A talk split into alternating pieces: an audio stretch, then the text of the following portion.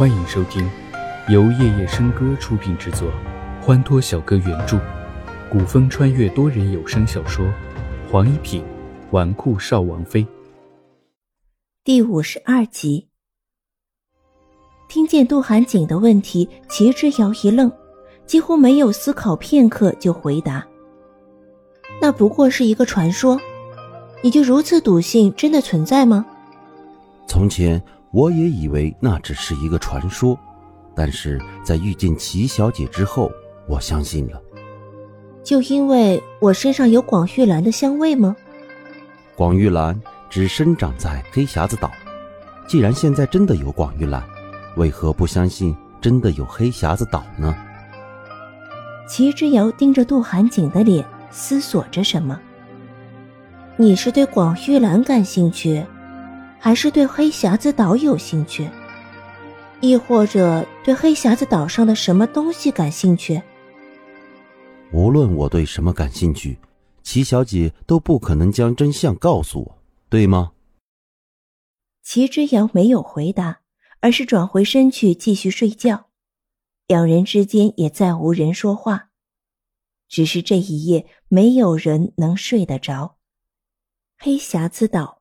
传说天罗地宫的所在地，天罗地宫是百年前一个教派的总坛。这个教派历经了不知多少个朝代、多少个皇帝、多少场战乱，积累了无数的财宝。随着教派的覆灭，一场地动天摇的天灾来到，原本矗立于东海之外百里的一个小岛突然消失不见了。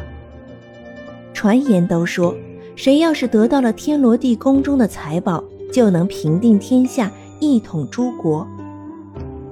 几百年来，一直都有人不断的在寻找着黑匣子岛，但是无论海底还是海外，找了几百年，仍旧没有人能找到其踪迹。久而久之，变成了一个传说，流传下来。然而，无论传言与否。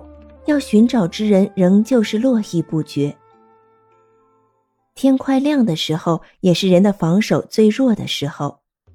有不少黑色的影子在慢慢的靠近齐之遥所在的空地，但是无一人察觉得到。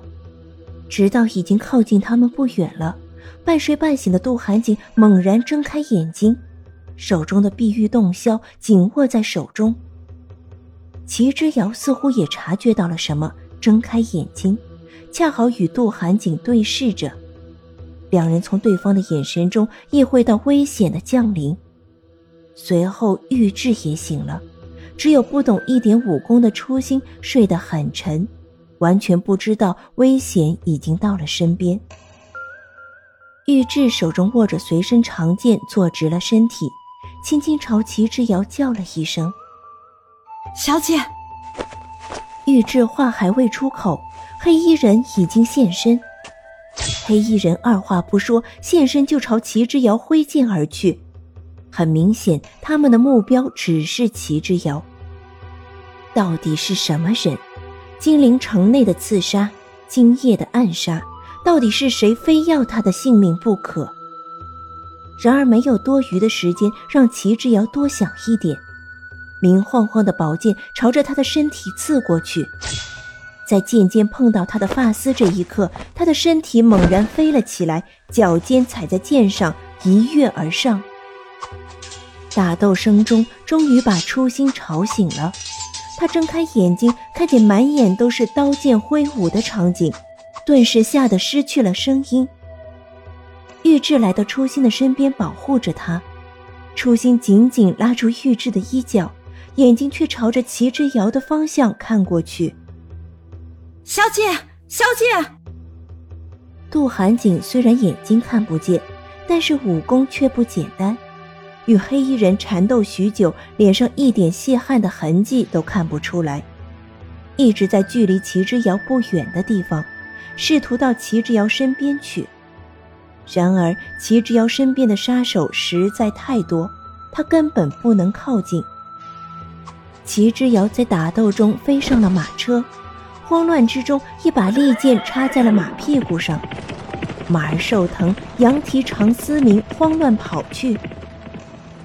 一切发生的太突然，齐之遥根本来不及从马车上跳下来，顿时只能紧紧拉住马缰。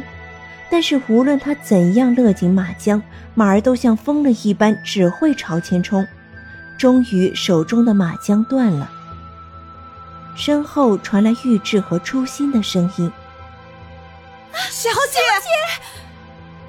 杜寒景看不见齐之遥此时的处境，他用力听着四周的动静，但始终看不见齐之遥的位置，只听得两个丫鬟惊慌大叫的声音。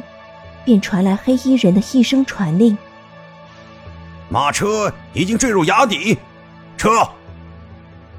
片刻功夫，黑衣人已经撤走。玉质和初心一边叫喊，一边朝着悬崖的方向跑去。直到这时候，杜寒景才知道，齐之遥已经随着马车一起坠落山崖，手中突然失去力量。握着的碧玉洞箫掉在地上，口中呢喃一声：“齐之遥。”却再没说出一句话来。